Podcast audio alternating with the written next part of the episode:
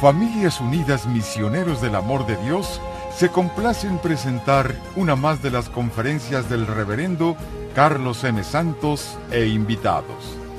Dispónganse a participar y disfrutar de estos mensajes de crecimiento espiritual, formación humana y superación personal.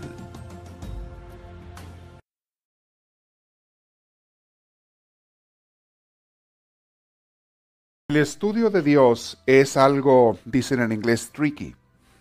Es algo bastante interesante, bastante a veces complejo. Hay otras cosas que son muy simples y a veces la gente las hace complicadas. Pero el estudio de Dios, mis hermanos, como se ha hecho a través de la historia de la humanidad, en diferentes religiones, culturas y creencias, es algo bastante especial, por decir una palabra. En otras palabras, no todo mundo que ha hecho un estudio de Dios lo hace bien. Unos sí, otros no. No todo mundo que te presenta un estudio de Dios está actuando o hablando con honestidad. Ha habido y hay muchas gentes que hablan de parte de Dios con doble intención. Hay mucha gente que lo que quieren es utilizar incluso, de hecho desde el profeta Zacarías lo dice en el Antiguo Testamento, Jesús lo denuncia en el Nuevo Testamento, Juan Bautista antes que Jesús. Hay mucha gente que usan hasta el nombre de Dios para intereses que no son buenos. Y qué triste que se haya hecho eso, pero se los comunico porque mis hermanos, cuando ustedes estudien a Dios, tengan cuidado de dónde lo estudian y de quién se los está enseñando. Y una cosa que ustedes tienen que preguntarse siempre es, esta persona o estas personas que nos están hablando de Dios, ¿tienen una motivación sincera? Número uno. Número dos, ¿tienen un buen estudio y preparación para hablarnos de Dios? ¿Sólido? ¿Bueno? Y número tres, ¿de verdad estas personas se estarán dejando usar por el Espíritu Santo? Uno tiene que preguntarse y cuestionarse porque es hermoso estudiar de Dios, pero uno tiene que tener cuidado de, de quién te habla de Dios. No todo mundo que traiga una Biblia y que se la sepa al revés y al derecho, te va a dar una buena enseñanza de Dios. De hecho, hay gente que sabe muy bien las citas bíblicas y hay gente que se las aprende de memoria para impresionar a los demás, para que les creas, para ganarse credibilidad. Cuando yo oigo a una persona de estas que ha estado estudiando la Biblia de esa manera, memorizando citas bíblicas, más que de veras tratando de comprender la palabra de Dios, a mí me da pendiente.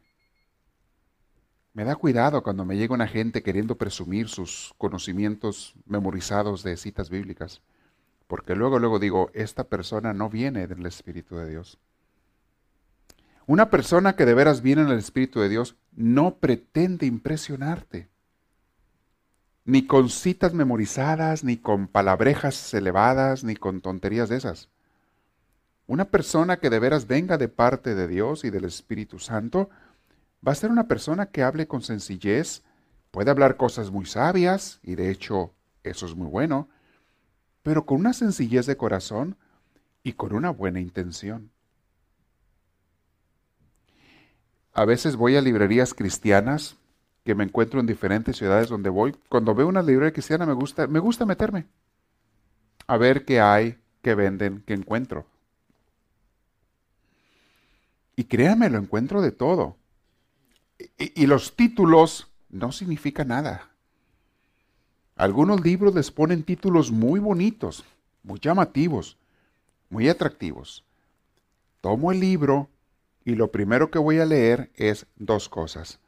Número uno, lo que dicen de ese libro, que siempre está en la pasta, en la solapa, en la parte posterior del libro, que ya de antemano sé que son comentarios y opiniones escogidas y seleccionadas para que le echen porras al libro. Pero también veo quién dice, si es una persona conocida y respetable, la persona que dio su opinión sobre el libro. Es lo primero que veo. Las opiniones sobre, sobre el libro, no lo que dicen tanto lo que dicen, sino quién lo dice. Si es una persona, un autor que yo conozco que es respetable, tomo más en serio su opinión. Y por respetable me refiero a un autor cuyos enseñanzas y libros yo ya haya leído o haya visto y que vea que son buenos. Entonces, número uno, ¿quién recomienda ese libro? Te lo ponen en los libros, te lo ponen en la pasta, en la solapa, en el reverso. Y ahí puedes ver. Pero número dos, el índice. ¿De qué temas habla? ¿Qué capítulos tiene? ¿Y qué título le pone cada capítulo? ¿Pretende nada más poner títulos llamativos o de veras son títulos con un contenido que llevan una buena enseñanza? Y si ya pasó esas dos pruebas ante mi mente ese libro, veo que tiene buenas recomendaciones y un buen índice de temas, entonces muchas veces me pongo a, a ojearlo, lo que llaman skimming, como le llaman así, ¿cómo se diría en español? Es cuando nomás agarra la natita de arriba de la leche. No, no agarra la leche, nomás la nata, lo más, lo más espeso, lo más. Le doy una ojeada al libro. Si veo que de veras el libro está bueno, lo compro. Si veo que el libro eh, es puro perder el tiempo, hay muchos libros, yo creo que la mayoría de los libros que tú ves en la, en la, en la librería es más pérdida de tiempo que, que algo válido. Hay muchos libros buenos, pero como hay tantos miles o millones de libros, mis hermanos, y no hay tiempo para leerlos, mi consejo es que no te conformes con leer los libros buenos. Lee únicamente los libros excelentes y no te los vas a acabar. Los libros que tenemos en nuestra librería son libros escogidos. No cualquier libro entra en nuestra librería. Tenemos que ver que tengan no nada más algo bueno, sino algo excelente. Y de repente hay un que otro libro que tenemos que no son tan excelentes, pero tienen cosas que siento que le van a servir a alguna gente. Digo, bueno, está este porque sé que estos temas que maneja el autor le van a servir a alguien. Pero bueno, eso es en cuanto a los libros. En cuanto a las enseñanzas de Dios es igual, mis hermanos. No se fijen tanto en el estilo ni en la forma de una enseñanza y predicación. Fíjense más bien en el contenido, en el fondo de una predicación, de una enseñanza. Porque hay gente que predicadora que tiene un estilo fenomenal. Saben hablar muy bien, saben motivar a la gente, saben hacerlos brincar y aplaudir. Eh, tienen un buen estilo. Pero la pregunta es, ¿cuál es su contenido? ¿Para qué quiero una foto yo de una hamburguesa bien bonita si no trae carne, ni lechuga, ni, ni pan? La foto no me sirve de nada, por más bonita que esté. Tiene que tener contenido que no sea pura forma y estilo. Bien, Teniendo eso en cuenta y viendo, quiero empezar con el tema de hoy porque van a oír muchas veces que les hablan de Biblia. Van a oír a mucha gente que carga Biblias y que se sabe citas bíblicas. Los ves en la tele, en el radio, en diferentes templos, iglesias y religiones. Hay unos que son buenos para predicar, otros que son malos para predicar. Pero hay que ver qué es lo que me están enseñando. Yo siempre procuro que lo que les voy a dar sea algo, no nada más bueno, trato de que sea excelente. Y obviamente procuro también tener un buen estilo, una buena forma, pulirme en eso para que la enseñanza pueda llegar más profunda y se pueda captar mejor. Y simple y sencillamente para no aburrirles la noche, para no ser aburrida ni pesada. Porque hay gente que tiene buen contenido, pero no tiene estilo, te duermen. Entonces yo no quiero que se me duerman, aunque si oigo un ronquido por ahí, ahorita les aviento con algo. o usted le dan un pellizco, ¿no? Muy importante todo esto. Vamos a ver la Biblia y vamos a comenzar con el tema de ahora. Vamos a ver el primer libro de la Biblia. Voy a dar algunas enseñanzas sobre el pueblo de Israel y la Biblia. Cómo fue, ya hemos visto bastante de cómo fue escrito, por dónde comenzó, qué se estaba haciendo, quiénes lo escribieron la Biblia. Ya tenemos bien claro los géneros literarios, ¿verdad que sí? Los estilos de escritura cómo lo que hay en la Biblia no es siempre, no se debe de interpretar de la misma manera, cómo hay diferentes formas de escribir. Todo eso ya lo tienen claro, ¿verdad que sí? ¿Sí o no? Como tres dijeron que sí. ¿Tomaron nota? A ver, ¿qué género literarios hay? Díganme ustedes cuando leen la Biblia. Díganme algunos. Histórico es uno. Poético. Sapiencial. Profético. ¿Qué otro? Apocalíptico. ¿Ya más o menos está recordando? ¿Sí? Ahora, cuando uno lee un texto bíblico, puede estar en una de dos formas. En forma literal o en forma alegórica. Forma literal es que el texto se debe de entender exactamente como está escrito. Forma alegórica es que el texto te está diciendo una cosa para que entiendas otra, como las parábolas, los cuentos, te están poniendo de una manera fácil de captar, sabrosa de escuchar, un cuento, una narración, para que entiendas una verdad que está más profunda que eso. Porque la mejor manera de transmitir la verdad es por medio de cuentos. ¿Sabían ustedes eso? Con palabras directas, las verdades espirituales, mis hermanos, es imposible transmitirlas. Por eso Jesús usaba tanto las parábolas. Y si la gente a la que le estás hablando es gente muy sencilla o gente que no tiene muchos estudios, la mejor manera de pasar una enseñanza va a ser esa por medio de cuentos, narraciones y estilos. Y es lo que vamos a ver eso en los primeros 11 capítulos del Génesis, que es el primer libro de la Biblia. Son cuentos, narraciones, historias, parábolas que generalmente son alegóricas, no históricas o no literales. Empezando por las parábolas de la creación, que no es una, hay más de una. Hay tres narraciones por lo menos de la creación y ahorita las vamos a ver en el Génesis. El libro del Génesis también, que es el primero que tenemos en la Biblia, es un compendio de leyendas, de historias, especialmente los primeros 11 capítulos. Esos primeros 11 capítulos del Génesis son lo que se conoce como la protohistoria o prehistoria lo que pasó antes de que comenzara la historia de Israel. Porque en el capítulo 12 comienza la historia de Abraham. Ahí ya se pasa a un género más literal, a un género más histórico. Es cuando empieza a narrarnos cómo nace y con quién nace el pueblo de Israel. Pero los primeros 11 capítulos era lo que los sacerdotes y los profetas le predicaban al pueblo de Israel cuando ya estaba formado en Egipto y después de que salieron de Egipto. Le predicaba al pueblo para que entendieran ellos de alguna manera cómo Dios, no cómo, sino que Dios nos había creado. Y también que el pueblo entendiera que el hombre se había apartado de Dios, que el hombre se había pecado y que las consecuencias de muchas veces de lo que sufrimos es porque nos apartamos de Dios. Esa es la enseñanza más profunda de esos cuentos y narraciones de los primeros 11 capítulos de Génesis. Abran su Biblia y vamos a ver dónde comienza el Génesis. ¿Ok? Tengan en cuenta que el pueblo de Israel, a quien se le narraba estas historias, era un pueblo sin educación.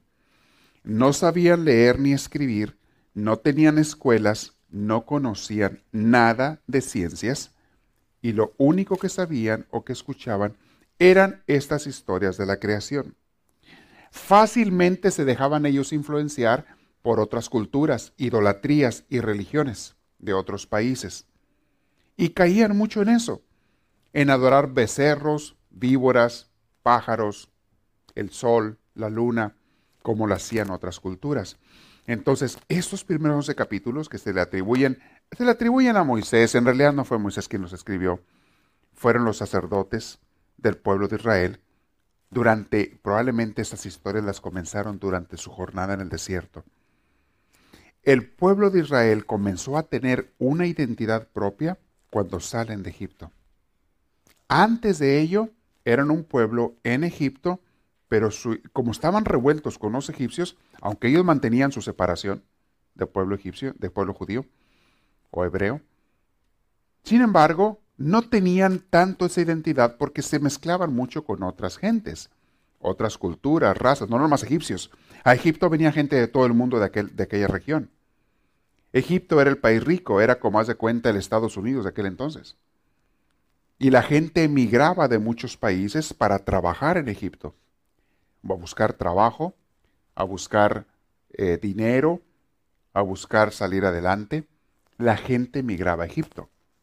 Por eso se fueron los judíos, las primeras familias, vamos a ver en Génesis, los descendientes de Abraham, los hijos de Jacob, sus doce hijos, con todo y familias, por eso se emigraron a Egipto, porque se estaban muriendo de hambre acá en la tierra prometida, en lo que es hoy en día Israel, Palestina más bien, toda la Palestina, que también está Israel ahí.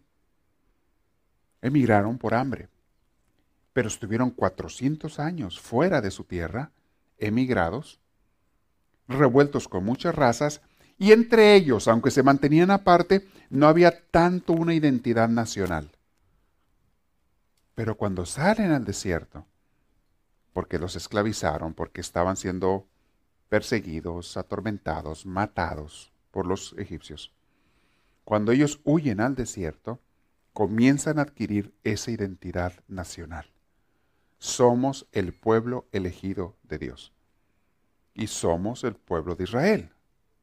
Allí nacen ellos con esa identidad. Duran, ya lo saben, 40 años en el desierto para llegar de regreso a la tierra prometida, la misma tierra de donde habían salido sus, ancestros, Jacob y sus hijos. Pero cuando regresan, ¿cuál es su sorpresa? Que la tierra ya estaba ocupada.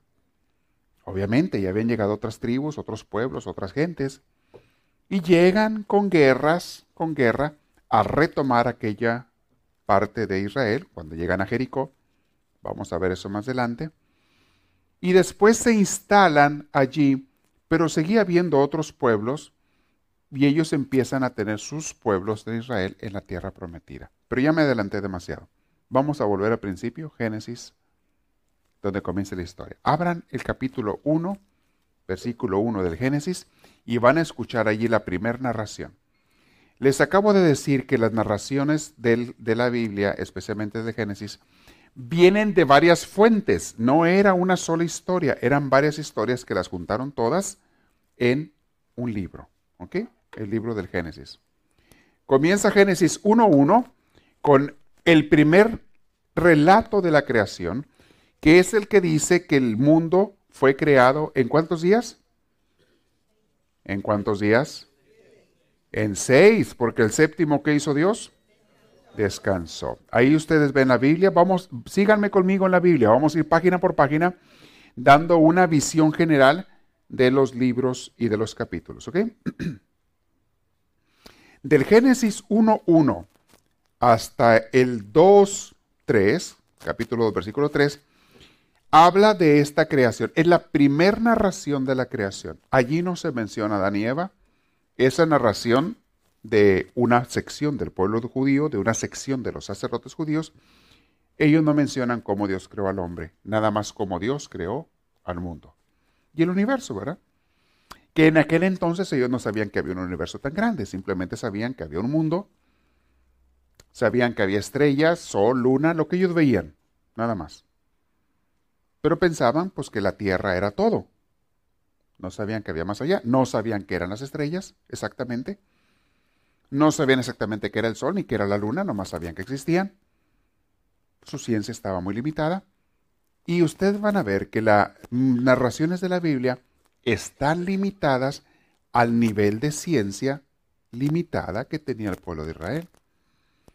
O sea, en otras palabras, Dios habla en el idioma que tú entiendas. Dios no te va a hablar a ti a dar mensajes en alemán si tú no entiendes alemán. Dios no te va a dar mensajes de matemáticas avanzadas si tú no entiendes matemáticas avanzadas. Pero si tú te sabes la tabla del 2, de eso sí te puede hablar Dios. Porque es para que tú entiendas. Vamos a hablar un poquito sobre cómo Dios se revela, cómo da la palabra de Dios. Algunos modernos y anti Dios y anti Biblia quieren decir que la Biblia no es palabra de Dios porque tiene algunos, y pongo entre comillas porque así lo dicen ellos, errores científicos. No entienden ellos que la Biblia no es un libro de ciencias. es un libro de catequesis donde Dios da su enseñanza a través de la ciencia o poca ciencia o nada de ciencia que tenía la gente en ese entonces. Estamos hablando de hace cuatro mil años. Era un pueblo muy, muy primitivo, una gente muy primitiva. Entonces, hace muchos años que sucedió esto. Entonces, vamos a ir paso por paso, viendo un poquito cómo fue escrita la Biblia. Y cuando ustedes comprendan estas cosas, la próxima vez que ustedes lean la Biblia o la escuchen en una celebración, van a entender mucho mejor el mensaje, porque saben cómo Dios está hablando y qué está queriendo decir. No van a tratar de interpretarlo como la gente, mucha gente ignorante quieren interpretar la Biblia con una mentalidad moderna. Ah, ah, ah, ah. Para tú entender la Biblia tienes que entender la mentalidad de esos tiempos para que sepas lo que están diciendo. Eso es hacer exégesis bíblica. Un estudio teológico, profesional, científico de la Biblia. Vamos a avanzar hasta donde podamos. De la ciencia de la Biblia, que no es una ciencia humana ni mundana, es una ciencia divina. Pero tenemos que entender cómo fue escrito y qué estaban pasando los judíos y todo. ¿ok? Entonces, la primera narración no habla de Adán y Eva. Es la segunda narración de la creación, la que habla de Adán y Eva.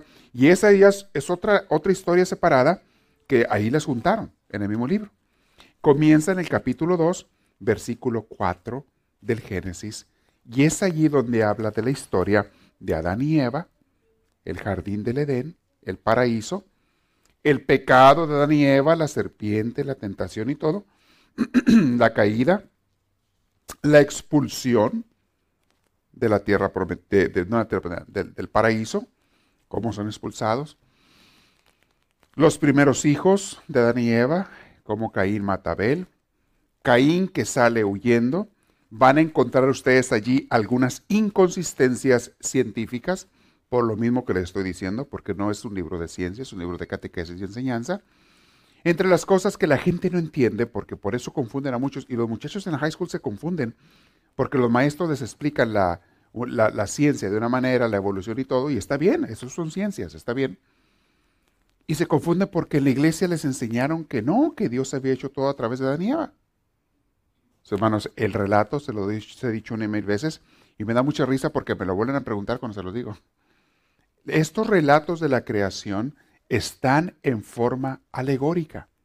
Es un lenguaje de parábola, un lenguaje de cuentos que Moisés o quien haya sido los, sacerdotes originales que escribieron esto, les explicaban a la gente, es como Dios les explicó a ellos, para que ellos le explicaran a la gente, en un lenguaje que la gente sencilla, como eran ellos, pudiera entender.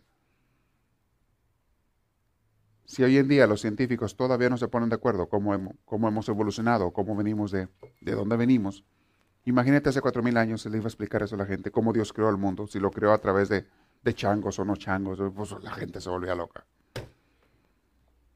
¿Me explico? Entonces, tiene Dios que, en otras palabras, Dios se hace un catequista.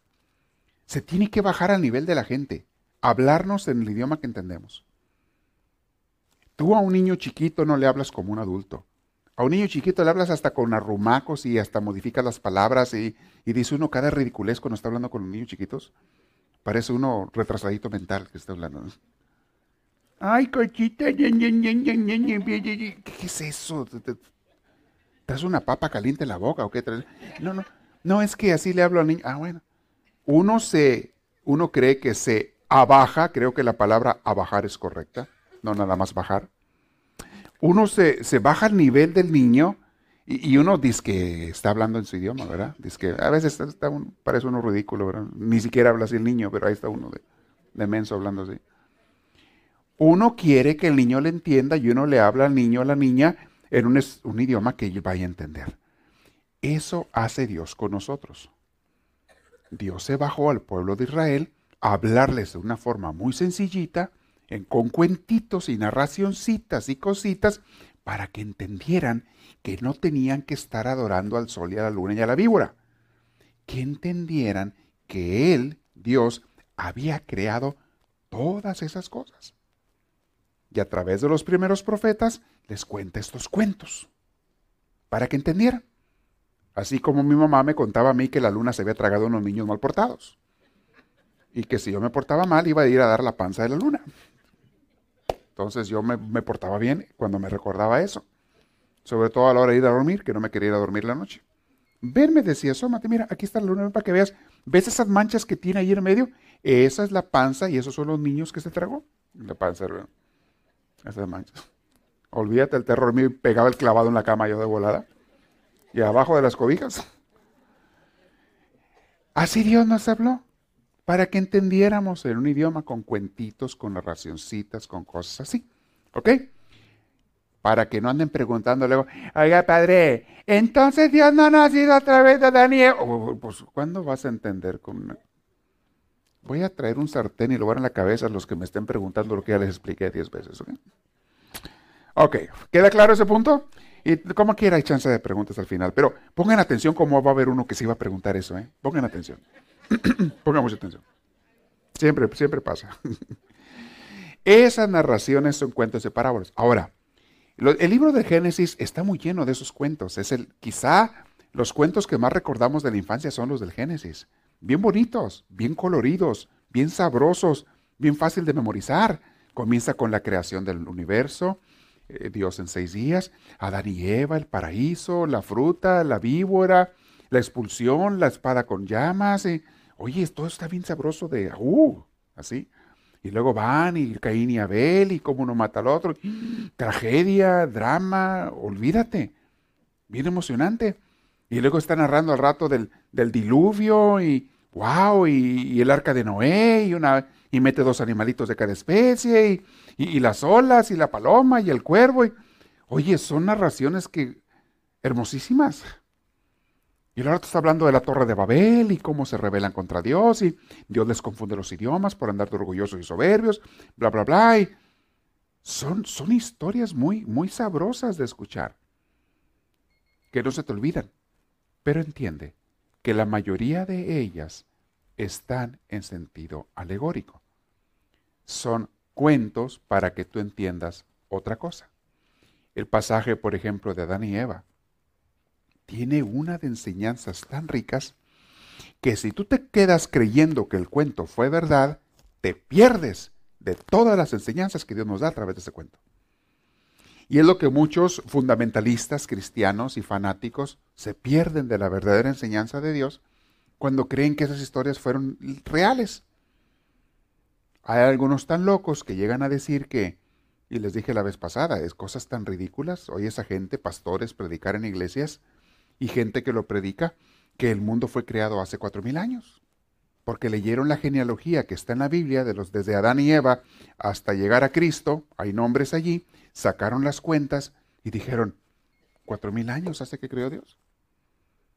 Y luego les preguntas a esos, oye, entonces ¿cómo explicas que hay restos y fósiles de dinosaurios que tienen, que, que tienen 60 millones de años.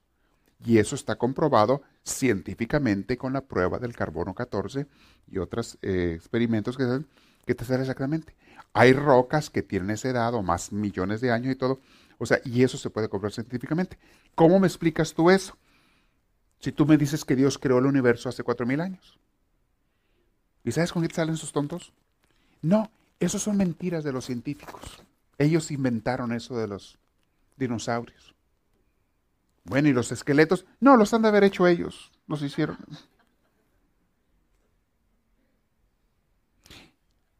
Dice claramente el padre Anthony de Melo, cuando la realidad se enfrenta con las convicciones y creencias de la gente, ganan las creencias falsas de la gente y pierde la realidad.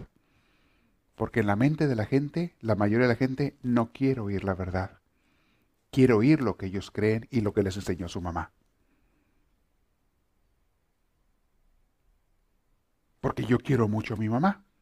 ¿Y cómo mi mamá no va a saber? Si yo la quiero mucho. ¿O está usted diciéndome que mi mamá es una mentirosa? ¿Que fue una mentirosa? Mi mamá me contó a mí, claramente me dijo que me trajo la cigüeña. ¿Usted me está diciendo que mi mamá es una mentirosa? No, no está bien, lo que usted quiera creer.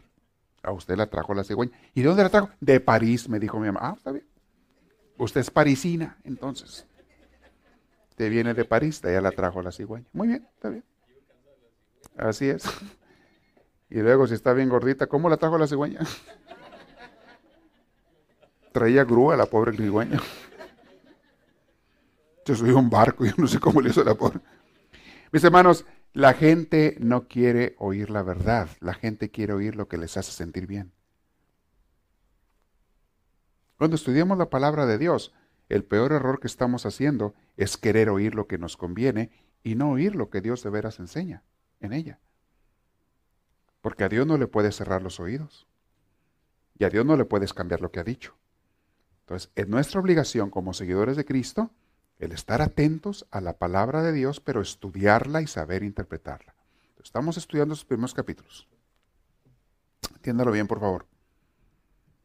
Algo que nos distingue de otras iglesias, mucho, mucho, es que los que estamos aquí somos gente inteligente o queremos ser inteligentes. Porque hay mucha gente que va a las iglesias que jamás estudian y se preparan, nomás van al servicio y se acabó y se largan. Y no hubo crecimiento. Y menos aquellos que van por cumplir porque les dijeron que era pecado si no iban. Que si iban al infierno si no iban. Porque es mortal, significa te vas al infierno. Si no iban. Bien. Seguimos con las narraciones de la Biblia. Estamos entendiendo cómo lo hizo Dios. La segunda narración, ya les dije, empieza en el capítulo 2. En el 3.14 sigue la narración muy interesante. Habla la sentencia de Dios cuando Dios corre a Adán y Eva, los expulsa. Capítulo 4 del Génesis comienza la historia, la narración de Caín y Abel. Todo esto es parábola, estamos entendiendo, ¿verdad? Lenguaje alegórico. Luego los hijos de Caín y Set, porque resulta que Caín luego se casa. Y la gente que no sabe qué es parábola, oiga, pero ¿con quién se casó? ¿Con una hermana? ¿Que no eran los primeros? Entonces, ¿con quién se casó? Y cuando digo que no lo mataran, ¿quién lo iba a matar? Oiga, a ver, ¿qué le quitaron? El... Ay, Dios mío. Tráigame una soga para ayudar a esa gente.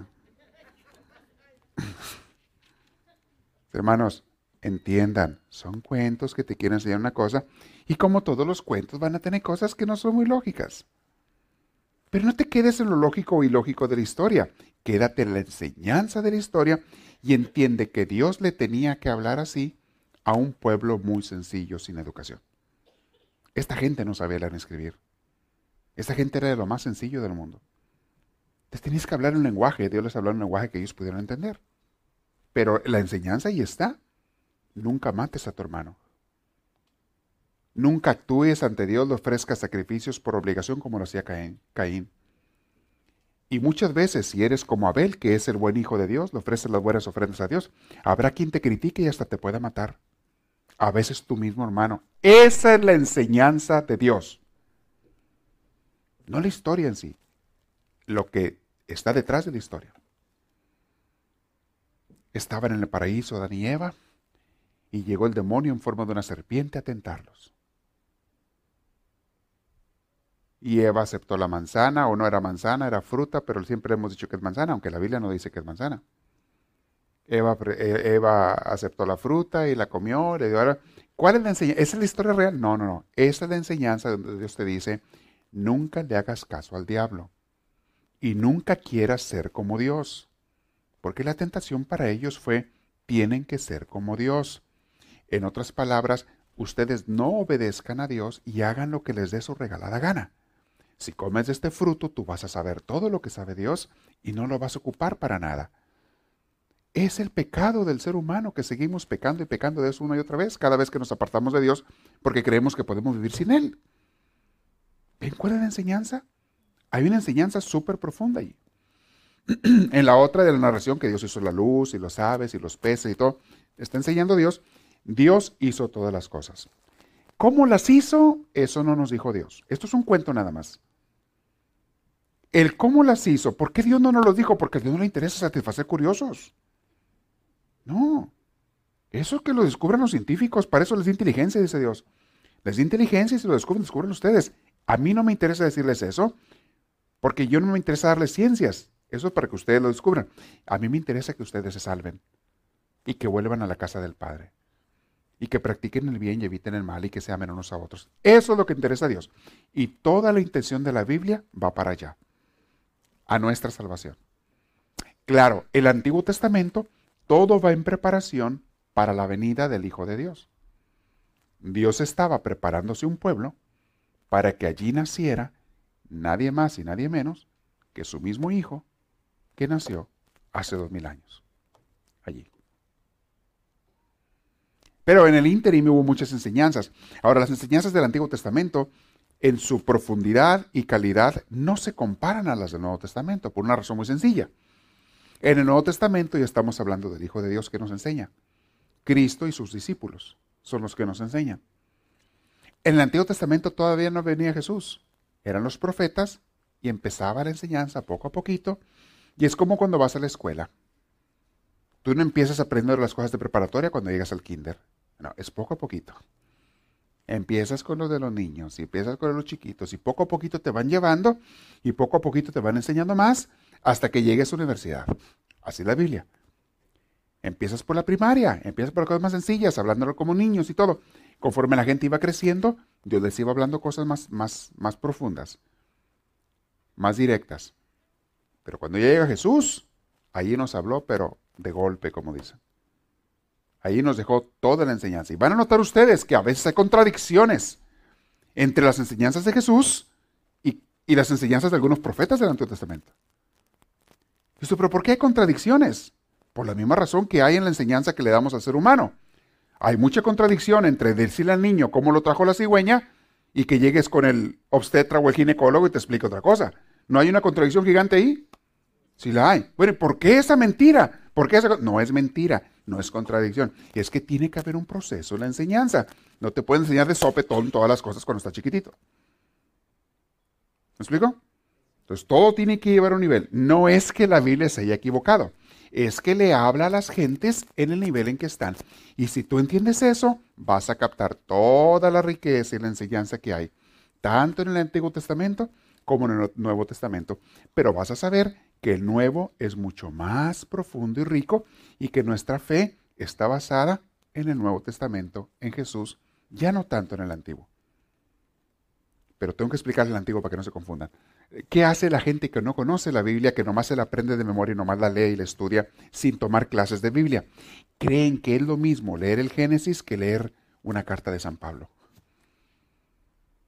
Creen que es lo mismo leer el libro de los reyes que leer el Evangelio de San Lucas. No es lo mismo.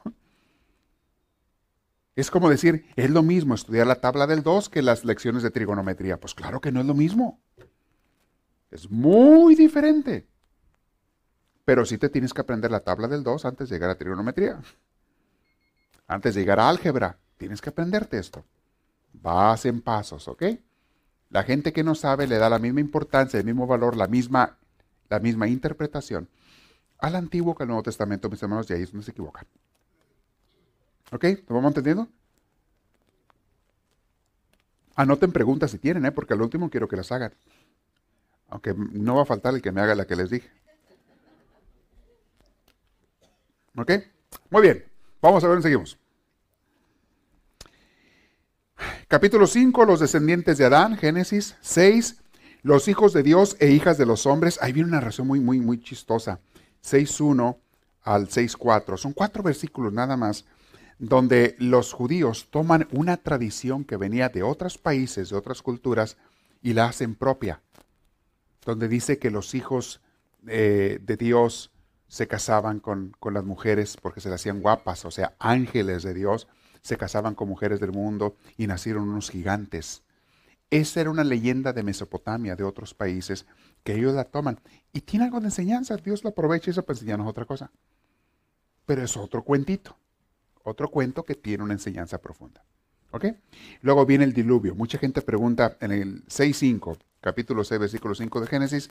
Dice el gente, bueno, ¿y el diluvio fue, fue algo real o no? Mis hermanos, científicamente se ha comprobado que ha habido no uno, varios diluvios. ¿Ustedes escuchan o ven a veces el Discovery Channel? Ahí te lo ponen muy seguido. Ha habido varias inundaciones mundiales porque la Tierra, el planeta, cada 10, 20 mil años o más, o 100 mil años, pasa de temperaturas frías a calientes, frías a calientes. Ahorita estamos llegando a una caliente, estamos pasando a una caliente, en parte auspiciada por la contaminación que estamos haciendo. Pero esa contaminación también sucedía antes por los volcanes. Cuando había muchos volcanes, hagan de cuenta como ahora muchos carros, había mucho smog, y entonces se creaba ese calentamiento global, que duraba, podía durar 5.000 años, 10.000 años.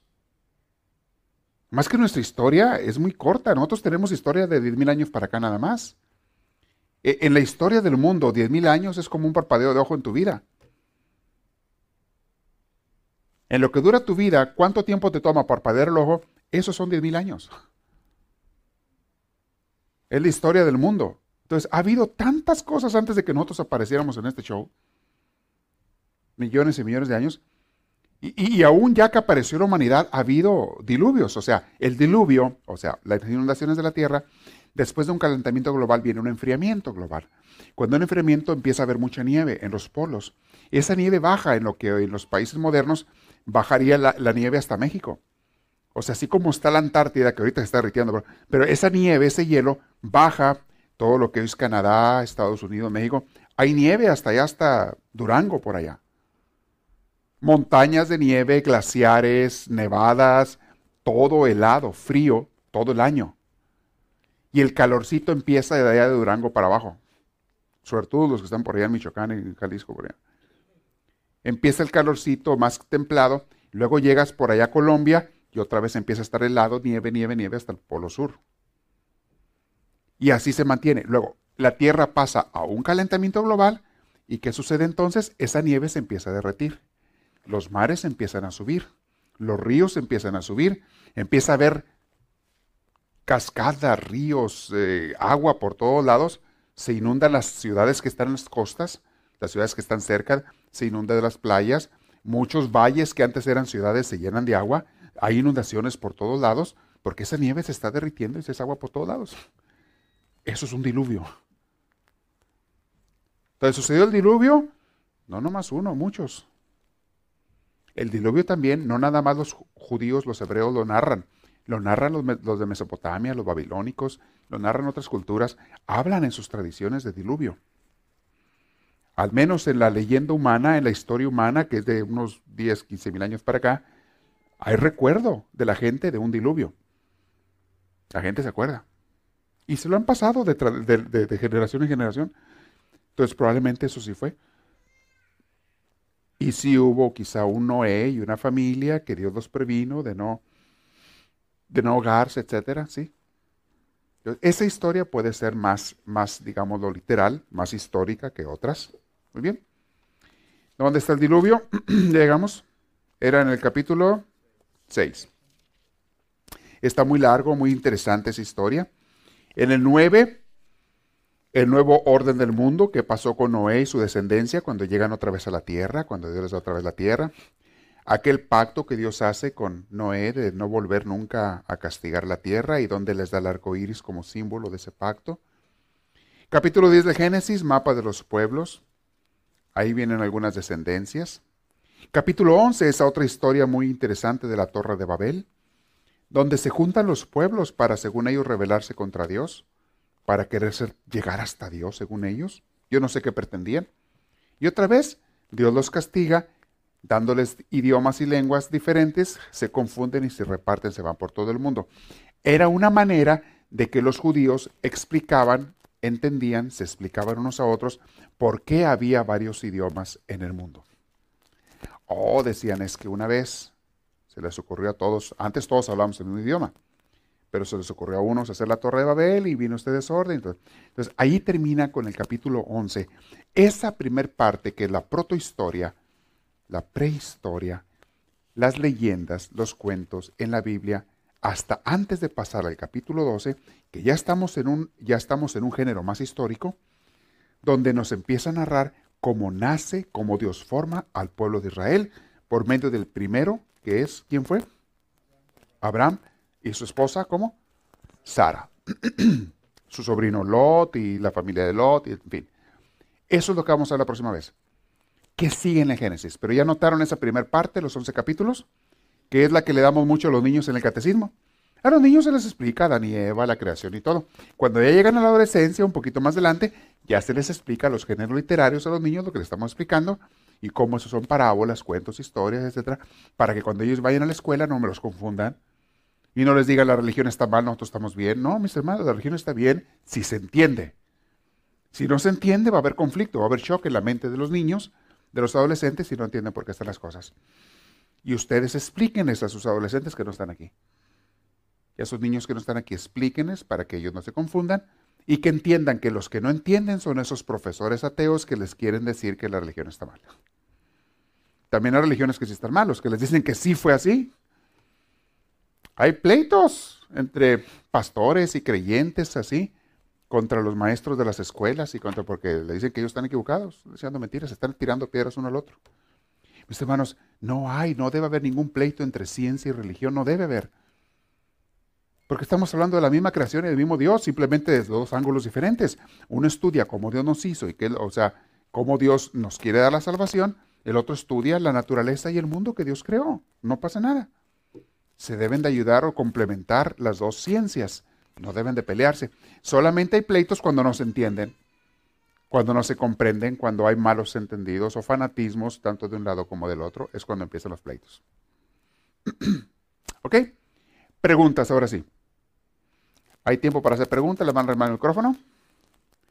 Y no se me chiveen por lo que les dije, ¿eh? No pregunten, pregunten, aunque salga no le hace por ahí Tomasito, no le hace. Padre, esta, esta pregunta es referente al inicio de su conversación. Sí. Nos hablaba usted de libros que, son buenos para leerse y libros que no. Ajá. En mi, pues ahí sí he sido un poco ignorante porque yo he leído algunos libros como La vida de, de Santo Tomás de Aquino y algunos otros libros pequeños, este, pero nunca, nunca he tenido curiosidad de saber eh, qué actores realmente valen la pena leer dentro de los libros eh, este, eh, cristianos. Ok, muy bien. Hay autores que vale la pena leer, yo les puedo decir algunos, algunos de diferentes religiones, autores de diferentes religiones. Ah, de los que a mí me encanta leer porque sé que están llenos de sabiduría, llenos de profundidad, sabiduría y demás, son Anthony de Melo, uno de ellos. Digo, puedo ah, mencionar 100 autores, ahorita no voy a mencionar unos cuantos. El padre Anthony de Melo, excelentes sus libros porque son a manera de cuentos, tiene una sabiduría y una profundidad tan hermosa. Eh, Ignacio Larrañaga, el padre Ignacio Larrañaga. Hay actores, ah, autores este, protestantes como C.S. Lewis, muy bueno también. Hay autores modernos como Rick Warren, buenos libros. Hay autores como eh, Joel Austin, Joyce Meyer, son buenos autores. Eh, sí, hay de todo. Entre ellos, cada quien va a tener sus cosas, algunos más conservadores, algunos más liberales, pero los que le estoy dando son más centrados. Son gente que está más centrada. Acuérdense que la verdad está en el medio, nunca se vayan a los extremos. Ni un extremo ni el otro. La verdad se busca más en el medio. Entonces, los autores que yo les menciono son gente más centrada. Si quieren leer los clásicos, súper sabios que nunca pasan de moda, lean a Teresita Niño Jesús. Son libros que yo siempre tengo aquí porque son probados y comprobados. Historia de un alma de ella, si leen las enseñanzas a nivel profundo de Santa Teresa de Ávila, tiene mucha enseñanza muy profunda. Aunque ella va a estar un poquito influenciada por la cultura católico española de su tiempo, del medioevo, pero tiene una espiritualidad muy profunda. Más tienes que saber, o sea, entender el contexto de la escritura, ¿sí? Para que entienda. Eh, ¿Qué otro les puedo seguir diciendo? Autores clásicos, modernos, hay de todos. Eh, hay muchos, hay muchos. Ahorita les doy algunos nada más. Puedo seguir así, mencionando, mencionando. Eh, y estoy hablando de temas de espiritualidad. Ahorita hay un autor moderno que me encanta, Eckhart Tolle, Eckhart Tolle, el que escribe El Poder de la Hora. Y estoy leyendo un libro de él, el último que, que escribió, que se llama Un Mundo Nuevo, A New Earth. Excelente, excelente libro. Sobre, ese es todo un tratado sobre el ego y la liberación del ego. Fabuloso. Tienes aún autores budistas como este Matthew Ricard, ahí tenemos un libro también de Matthew Ricard que se llama Felicidad. Si tú quieres un tratado profundo espiritual y bien completo sobre lo que hace que el hombre sea feliz o infeliz, sobre la felicidad, ese libro. Hay autores en todos lados muy buenos. ¿Qué te va a decir un fanático religioso? Que nomás los autores de su religión son buenos. Es una mentira, mis hermanos. La verdad no está encadenada a ninguna religión.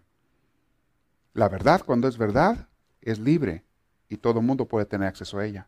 No importa de qué raza seas, de qué cultura seas, de qué religión seas, de qué ideología seas, no importa. Si tú de veras buscas la verdad, la vas a encontrar desde donde estés. Hay, autores en muchos lados. Los cuatro acuerdos también es muy buen libro. Este es otro libro que tenemos aquí también, muy buenos. Tienen enseñanzas muy profundas. O tienes también el, el monje que vendió su Ferrari. ¡Ay, qué libro tan más completo de enseñanza para espiritual completa! Te abarca todos los temas de ese libro. El monje que vendió su Ferrari. Eh, hay, hay muchos, muchos autores. Sí. No se los acaba uno. Y estoy descubriendo autores nuevos a cada rato. Uno de mis pasatiempos favoritos cuando tengo tiempo, me meto a las, a las librerías o a las bibliotecas. A veces quiero descansar un rato, quiero relajarme, voy y me meto a una librería, una biblioteca y me paso ahí cuatro horas, cinco horas, leyendo libros, conociendo autores nuevos, descubriendo. Y luego veo quién está, quién me gustó y compro su libro. Y si ya veo que de veras vale la pena y todo, lo ofrezco aquí en la librería. Hay, hay mucho material, mucho audiolibro, mucha enseñanza. No se lo acaba uno. Y les digo una cosa, la vida no es aburrida. Es aburrida para los burros nada más, por eso significa aburrida. O sea, los burros que no quieren aprender, estudiar, conocer, salir más allá de lo que ya saben, para ellos la vida es aburrida. La vida está llena de cosas por descubrir. Riquísima. Métete a una biblioteca, ponte a escuchar cursos en audio, no te la acabas, hay cada cosa que te deja, wow, wow, está llena. Vete a un parque, descubre la riqueza. ¿Cuándo fue ayer? ayer estaba en el patio del monasterio, salí en la mañana, tempranito, con mi taza de café, y me quedé petrificado de oír a tantos pájaros cantar diferentes. Me quedé petrificado. Y estaba así yo escuchando y viendo todo tipo de pájaros. Y las flores de la primavera y, los árboles reverdeciendo y, el pasto y los animales. Y oía gorriones y sensontles y águilas y cuervos y unos, eh, unos pajaritos dominicos que le llamamos de mi tierra de pecho amarillo chiquitos. Y luego los, el, el, chilero común y corriente que le llaman también el, gorrión de casa. Este, oyendo, y luego los perros ladrar, y luego oía gallos, y luego me quedé así como hipnotizado, como estuve como una hora parado, no me podía ni sentar. Así disfrutando, gozando, dándole gracias a Dios. Y decía yo, ¿qué más le puedes pedir a la vida? Toda esta vida y el sol empezando a salir así con sus rayos que se colaban entre las ramas de los árboles y a través de ellos iluminaban el jardín. Haz de cuenta que se me olvidó, no sabía ni que estaba respirando. Estaba así, me quedé. Y a rato no le tenía que decir nada a Dios con palabras, simplemente se lo decía con, con mi actitud, con mi corazón, con mi, con mi así agradecimiento. Hice mi oración parado más de una hora, hora y media, nada más viendo eso. se me enfrió el café aquí en la mano, así en la taza. De veras. No podía, no podía ni sentarme de, de lo que estaba yo petrificado de la emoción, del gozo, de algo que otra gente lo ve y ni atención le pone. Oh, porque andan muy ocupados con que el, carro y llegar acá y que, no sé, que el pendiente que tengo y que, ey, ey, ey, date un tiempito para llenar tu espíritu antes de empezar con el activismo. Ya cuando pasó como esa hora y todo, ya me puse a trabajar y me metí todo, pero ya iba con otro, con otro espíritu más así. Y me doy ese tiempo en la mañana antes de empezar el trabajo porque lo necesito. Yo no puedo empezar a trabajar así de sopetón, sin haber llenado mi espíritu de Dios, de su presencia de alguna manera. Sale mi trabajo, yo no sé, horrible. No me gusta cómo, cómo me siento, cómo trabajo cuando no empiezo con Dios. Yo no sé cómo hay gente que lo puede hacer. Y créanlo, hay gente que se levanta a trabajar sin haber pasado un tiempo con Dios, aunque no lo crean. Yo sé que ustedes no lo van a creer, pero sí hay gente que hace eso. Se levanta corriendo a la escuela, corriendo a trabajar, corriendo a no sé qué, sin haber pasado un tiempo primero de relajamiento y meditación con Dios. ¿Cómo sale su día? Híjole, no quiero yo ni pensar. ¿Un desastre? Y se andan quejando que porque andan estresados y todos enfermos y este y el otro. Pues, pues, pues, no estás viendo lo que haces. Hay gente que pone el despertador cinco minutos antes de que tenga que salir corriendo por la calle, por la ventana. Ya ni por la, no llega ni a la puerta, por la ventana se avienta por allá. Porque ya no alcanzan en la puerta. No, Pero se levantan tarde porque se acostaron tarde, estaban viendo la tele, imagínese usted. Es más importante la cochina tele que disfrutar un tiempo con Dios en la mañana de llenar tu espíritu y salir al día, a la escuela, a trabajar lleno, llena de Dios. Ya les he dicho yo, la receta, el remedio, hay un secreto muy grande para levantarte temprano y que no te cueste. Es un secreto grandísimo que la mayoría de la gente no sabe. El secreto para levantarte temprano y que no te cueste es acostarte temprano. Eso es. Es un gran secreto que la mayoría de la gente no lo sabe. No quieren acostarse viendo la cochila telenovela. Pues, bueno, ustedes no nadie hace eso, pero hay gente que hace eso. Ver la tele. Y les he dicho que hay gente que está peor, hay gente que se duerme con la tele prendida. ¿Pueden creer ustedes eso? Yo no sé qué tienen en la cabeza. Uy, cuando vean uno de esos se van a desmayar ustedes. Se van a desmayar. Pero bueno. Mis hermanos, la vida no es más de vivirla, hay que saber vivir, hay que saber disfrutarla. Yo no sé por qué hay gente que necesita hacerse viejos para agarrar un poquito de sabiduría. ¿Por qué no la puede agarrar uno cuando está más joven para desperdiciar menos años? Para gastar un poquito más de vida. En fin. ¿Otra pregunta? ¿Alguien tiene? Sí, acá está buena. Adelante. ¿Cómo aprendemos cositas, verdad? Y reflexionamos y nos acordamos. Padre, ah, ya entendimos ahorita que la Biblia se debe entender, es, no es nomás literal, sino de diferentes maneras, poesía y todo. Ahora, cuando yo lo estoy estudiando, ¿cómo puedo saber si es un cuento, si es parábola? ¿Hay alguna guía, alguna cosa que cuando yo lea... Nada más, con, en las clases que estamos teniendo de Biblia se te va a explicar. O cuando lees un buen comentario bíblico te va a decir. Un buen comentario bíblico es tu compañero de lectura de la Biblia. Eh, entonces tú estás leyendo el texto bíblico y lees el comentario y te dice, bueno, este es un cuento que contó Moisés o que esto, que el otro, para explicarle esto, bla, bla, bla, bla, bla. Ya te está diciendo el comentario bíblico que es algo alegórico, no literal. Entonces, un buen comentario bíblico es la mejor guía. Después, conforme ya vas a aprender, ya después ya sabes, o sea, ya sabes cuándo algo es alegórico y cuándo es literal. Eh, cuando son cosas a veces muy fantasiosas, muchas veces, eh, y no me refiero a los milagros, porque los milagros sí sucedieron, pero hay cosas muy fantasiosas que dices tú, eh, a lo mejor algo, por ejemplo, cuando Dios hace caer fuego del cielo sobre Sodoma y Gomorra en los tiempos de Abraham y Lot. Tú dices, Dios hizo caer de las nubes fuego. No, lo más probable, y te lo dicen los teólogos, los biblistas, es que hubo un volcán. O la erupción de un volcán muy fuerte que destruyó esas ciudades. Claro, estaban anunciadas las ciudades de parte de Dios. No pequen, no vivan mal. No hicieron caso, no oyeron el aviso, no se escaparon de ahí, no. Les cayó el fuego del cielo. ¿Qué es el fuego del cielo que les cayó? la lava y la lumbre de un volcán, que ha habido volcanes que entierran ciudades enteras, como el Vesubio, como muchos otros, entierran las ciudades enteras con todas sus gentes.